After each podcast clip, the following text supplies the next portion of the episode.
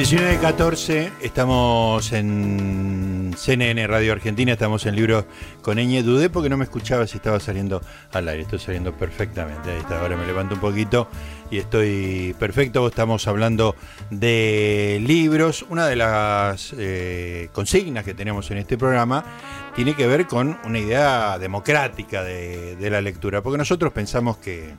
Todos, todos somos lectores. Exactamente, todos somos lectores, hay gente que lee, hay gente que lee las redes sociales, hay gente que lee los diarios, hay gente que lee libros, hay gente que lee todo eso junto, hay gente que lee las recetas, que lee los prospectos médicos, gente que lee la lista del supermercado. Todos somos lectores, esa es la idea. Y estuvimos siempre, eh, mucho, desde el primer programa estuvimos recogiendo eh, experiencias lectoras de gente que no necesariamente está relacionada con el mundo de los libros, al menos en forma directa, quiero decir. No son académicos, no son escritores, no son este, libreros, sino gente que se dedica a otra cosa. Y vamos a hablar eh, con un amigo, un amigo, un gran amigo, un gran amigo de Twitter. Lo conocimos vía Twitter, pero la verdad que es una personalidad muy encantadora y además, como les dije, es un borgiano de pura cepa. Lo tuve varias veces este, en, algunos otros programas de radio hablando. Siempre, siempre lo metemos a, Borges. Es una de esas personas que, que cita a Giorgi, que le tiene un cariño especial y tiene un conocimiento muy, muy importante. Ah, además es un tanguero tremendo, ¿eh? por supuesto me comentó de punta a punta ese libro que salió hace poco que era Borges y el tango, todas las cosas que había escrito Giorgi sobre tango. Pero lo tenemos en línea, si no me equivoco, al doctor Osvaldo Pérez Samartino. Osvaldo, ¿cómo te va? ¿Qué tal, Gustavo? ¿Cómo te va? Bien, gracias por atendernos en esta tarde. Lo primero que hicimos fue verificar que no estuviera jugando Independiente en el Fiture, porque sabíamos que eso te deja totalmente afuera. Lo mismo hicimos con Bauso el otro día. Tuvimos que esperar a, que no juegue Racing, ¿viste? Lo único que la diferencia es que Bauso está en una etapa ascendente y yo estoy en una etapa de decadencia en esa materia. Decadencia, bueno, pero, pero el otro día dieron un síntoma vital. Este, agónico. Agónico. Pobrecito. ¿Seguís sufriendo con el fútbol, Osvaldo, como hace, no sé, 50 años? Y sufro, y sufro más que por mi hijo, porque... Ah. Él tiene 16 años y el, ir a la cancha es un programa de nosotros dos. Y claro, yo, yo le cuento todas las, las, glorias pasadas y él no ve nada, salvo esa sudamericana. Y me mira con cierto reproche, aunque se ha convertido también en un, en un hincha fanático independiente, lo que es muy meritorio en este tiempo. Claro, claro, requiere mucho más esfuerzo que el tuyo. Claro, por supuesto. Ibas a la cancha a ver la bochini, así cualquiera. Claro, claro. Y además, pues que a mí, además de, verlo, me gusta mucho jugarlo y pese a mi edad, este, ayer y hoy, de hecho, jugué, es, algo que me, me, divierte muchísimo. Bueno, hay que decirlo, no lo dije todavía, lo doy por sentado porque lo, lo conozco hace años y lo quiero mucho a Osvaldo. Osvaldo es abogado, es constitucionalista, sabe mucho, ha, participado de, algunos grupos cercanos al doctor Raúl Alfonsín en el retorno a la democracia, pero hoy no, no quiero meterme en ese tema que te he consultado algunas veces, Osvaldo, sobre algunas cosas constitucionales, leyes etcétera. Eh, si quiero hablar de tu, tu experiencia como, como lector, sos un, hay dos cosas que te... Hay varias cosas, ya, ya nombré varias, digamos, pero quiero destacar dos. Una es que sos un borgiano muy, muy profundo, de pura cepa, y otra que tenés ahí al Colegio Nacional de Buenos Aires muy cerca de tus sentimientos y siempre citándolo y siempre imponiendo fotos de, tu, de tus compañeros de, aquella promoción. Lo que es un poco ahora este, ir contracorriente, porque en general en Twitter no, no lo tratan muy bien, por lo menos este, los que están del, del, del, de este lado de la grieta, por decirlo de alguna forma muy esquemática. Sí, sí, claro. Pero era otra época, una época con, con, otra mística por ahí del colegio. Hoy, tiene otra mística que pasa por otro lado. Sí, Pero, y, esa, perdón, y esas dos cosas en mi vida están unidas. Porque, Eso es lo que quería decir, claro. Mi interés por Borges comenzó eh, con, en tercer año del colegio, yo tenía 14 años, con un gran profesor, alguna vez te lo comenté, José Luis Moure, eh, que nos eran, en esa época se vivían por bimestres y nos dedicó todo un bimestre a Borges. Y, bueno, ahí me picó el bichito y ya ese año después me regalaron las obras completas. Y, ese tomo de, tapas verdes eh, fue para mí y sigue siendo una fuente inagotable de, placer. Eh, así que yo le estoy muy agradecido al colegio y, a Moure en particular. ¿Y qué año era? ¿En qué año estabas? 1976. 76, pero quiero decir, ¿qué, qué año de...? Ah, la edición es, es, la de DMC de 1974. Sí, y ahora te pregunto por tercera vez, ¿en qué, en qué año estabas? ¿Primer año, segundo año del tercer colegio? Año, en tercer año. Ahí está, te, te preguntar... Ah, perdón, no te entendí la pregunta. es que la formulé mal, Osvaldo, la culpa es absolutamente mía. Bueno... Eh, eh, y leímos muchísimo, eh, eh, no sé, nada más de Borges, ¿no? Leímos muchas otras cosas y me, eh, realmente la gratitud que tengo con Moure es, enorme por eso, bueno, por, lo sigo tratando, él ha sido presidente de la Academia Argentina de Letras, eh, es una gran personalidad, un gran filólogo, eh, y bueno, yo, yo no, no tengo ninguna este, especialización académica, soy un mero abogado, pero, siempre me, me, gustó. Y además Borges eh, te permite, es, como es tan literario, es una, es una puerta de entrada a otros escritores también, eh, porque su, su, vida pasaba por la literatura. Claro.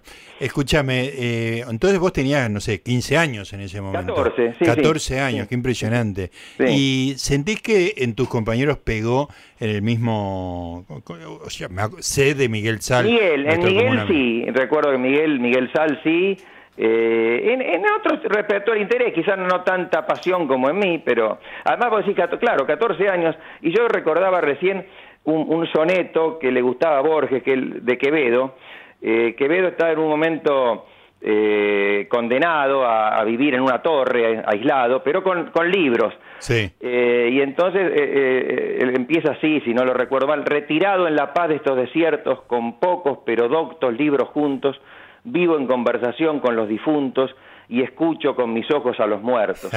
Eh, le gustaba a Borges esa, esa de escuchar con los ojos. Pero después dice, si no siempre entendidos, siempre abiertos, fecundan y dan vida a mis asuntos. Y yo eh, Qué bueno eh, eso. me siento muy, muy este, identificado con eso, porque yo no entendía quizá el 90%, pero si no siempre entendidos, siempre abiertos.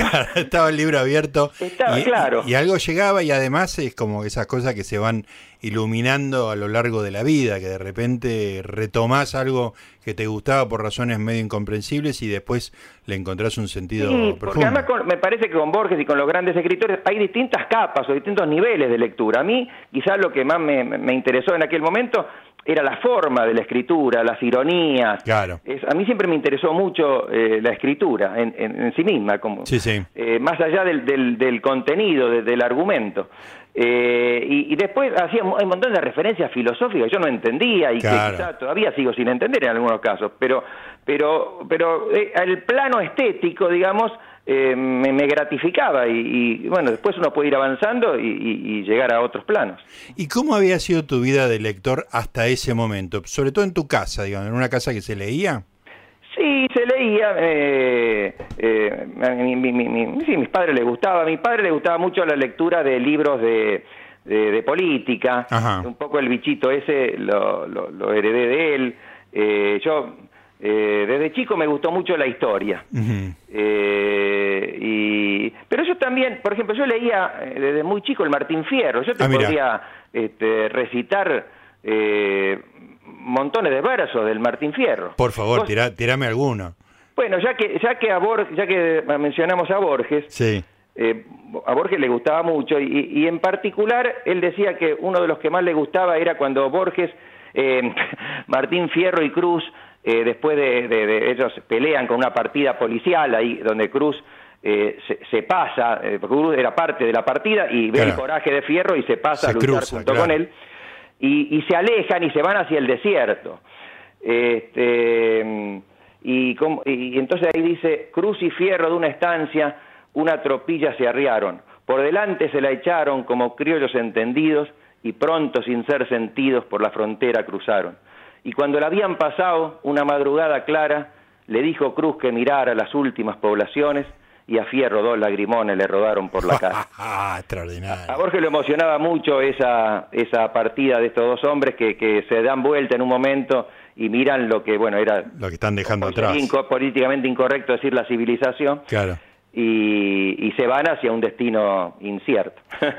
y después, eh, bueno, hizo literatura con, con el Martín Fierro, más allá de reflexionar. Sí, sí, porque él bueno, escribió un libro sobre el, Martín Fierro, pero además, por ejemplo, el cuento El fin. Claro. empieza así, que recabar, si no recuerdo mal, recabar tendido entre abrió los ojos y vio el oblicuo cielo raso de junco, así. Este, esa, él, él, recrea un otro final del Martín Fierro. Claro. Eh, donde el negro lo espera para, para luchar y, para, y para matarlo. Claro, claro. Extraordinario. Escúchame, y de esa memoria que tenés, que sabés versos y podés recitar y te acordás el comienzo del libro, ¿es una cosa ejercitada en el colegio? ¿La tenías de chiquito? Es algo, hoy, tiene mala prensa la memoria, ¿no? y, yo creo que, por ejemplo, en, materia de en, un, en poemas, yo voy en el colectivo, voy en un subte, si recuerdo un y, y tengo que saberlo de memoria, si, si, si lo quiero, me lo recito a mí mismo mentalmente. Eh, de manera que mucha gente conoce canciones y nadie le reprocharía que conoce las letras de las canciones de memoria, pero pareciera que hay como una crítica al, que, al que recuerda, como que pierde tiempo en memorizar. Claro. Eh, y para que nos gusta, creo, la literatura, eh, la forma es, esencial, así que no sé, no sé, no te podría explicar por qué. recuerdo, sí, recuerdo bastantes cosas que me, que me gustan. ¿Te sentís discriminado ahora? ¿Querés hacer una denuncia? Y yo voy a ver si me presento ante el INADI, sí, sí. Los memoriosos, digamos que. claro, eh, eh, eh, Carrizo le hizo un, reportaje en Radio Rivadavia a Borges durante un mes. Sí. fue extraordinario. Y después él editó eso en un libro que lo tituló Borges el Memorioso, porque Borges realmente era... Lo tengo, obviamente. Era, era, era muy memorioso, sí, ya, ya lo mío es, es, marginal, él, él tenía una memoria extraordinaria. Extraordinaria, sí, sí, hoy estaba leyendo justamente que era capaz de, de, recitarse a sí mismo, digamos, recordar lo que él había escrito, más allá de que siempre tenía esa modestia que estaba al borde de la falsa modestia este, de minimizar su escritura, ¿no? Es algo, por ejemplo, hace un tiempo ahora cuando se, eh, se puso de moda, gracias a nuestro amigo este, Pablo Moret, La Divina Comedia. Claro. Eh, y por Twitter algunos eh, recuperaron algunas conferencias que había dado Borges. Sí. sobre la Divina Comedia. Y hay que pensar que era un hombre ciego, que no tenía este, ninguna nota a la que acudir, y cita perfectamente versos este, de la Divina Comedia con una, precisión absoluta. No, es extraordinario. Yo te digo que no puedo, sin internet, digamos, me convierte en un, en centésima parte de la persona. Vos tenés memoria, por lo menos. Yo ni siquiera tengo eso. Este, entonces me admira mucho una persona tan desprotegida en, el tema de la información y manejarlo con esa, calidad, ¿no? Es, asombroso. Escúchame, Osvaldo, me gustaría que me digas algunas los, los cuentos o los libros o los escritos que más te han gustado de, de George. De, eh, bueno, por supuesto, todos los, los, los, cuentos de ficciones de, de la LEF, eh, yo sé, muchos, el, bueno, El Fin, El Sur. Eh, después me gustan mucho los ensayos de él. Sí.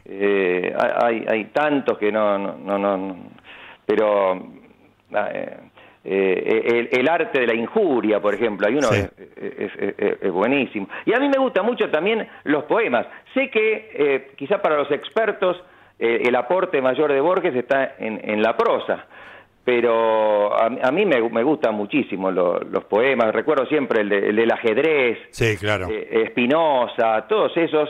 Son para mí son, son extraordinarios. Así que no, no podría este, decirte que algo en particular eh, porque me gusta todo.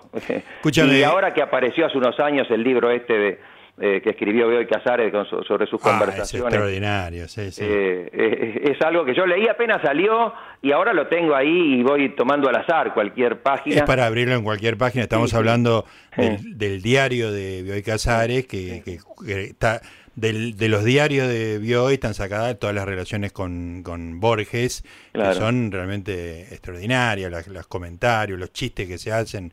Sí, sí, este, sí, sí, porque va desde lo más erudito hasta lo más procas, tal vez. Sí, sí, sí, además con una con un nivel de maldad y crueldad tan divertido, tan claro, eh, eh, uno se pregunta, ah, eh, ¿habría autorizado Borges esa publicación? Porque lo hace quedar mal con algunos amigos, ¿no? Eh, pero bueno, eh, por suerte se, se publicaron. Sí, sí, absolutamente. Comen Casa Borges. Este, eh, hace poco apareció una, una edición así medio PDF, ¿viste? Esas sí, veo ahora por Twitter que algunos lo están leyendo por ahí. Sí. cosa que me da un poco de malestar porque yo hice una inversión en su momento. Sí, pero es lindo tener el librazo. es lindo, es lindo. Creo que está, que no se puede, está, no, se puede adquirir ahora. No, no, porque ah. evidentemente hay algún problemita de derechos o algo ah. así eh, aparece Mercado Libre que sale, Mercado Libre que sale, no sé, 30 mil pesos, cosas así, disparatadas. le tengo que agradecer a mi mujer porque ella me lo regaló apenas salió y Era, caro para el momento, pero no tan caro. No tan caro, claro. Claro, claro. Eh, ¿vos y, que me, perdón, y me veía que yo me, me, reía carcajada. Sí, sí, sí, muy gracioso. no, yo lo que te quería decir era que usé el hecho de que fuera digital para buscar cuántas veces decía ah. come en casa Borges y superaba las mil entradas. O sea, ah. después de mil dejaba de, contar, digamos, ¿no? Es un, diario que lleva como 40 años de relación, ¿no? sí, sí, empieza en el cuarenta y pico. Eh, y termina, bueno, termina Con la muerte de George, Borges, aunque ya en los últimos años ellos se veían menos, eh, en parte tal vez por, bueno, no, dejemos, evitemos comentarios maledicentes. Ahí está, ahí está. Bueno, Osvaldo, la verdad que fue un placer como siempre hablar con vos y recordar a Borges en este programa que lo tiene como santo patrono y saber cómo fue tu, tu escolaridad eh, lectora de Borges. Gracias. muchísimas gracias y me quedo escuchando porque vi que va a estar María Sáenz Quesada. Vamos a hablar de 1943. bueno, sé que lo, lo, lo, vi en las librerías y en algún momento me lo voy a comprar porque me, interesa muchísimo ese, ese tema. un, año, un año muy importante en la historia argentina y te, te, convence, María, de que se trató de exactamente de eso. Así que me quedo escuchando. Muchas gracias, Gustavo. Un abrazo. Gracias a vos, Osvaldo Pérez Martino, un abogado importantísimo, oyente de Libros con Todos. Todos somos lectores.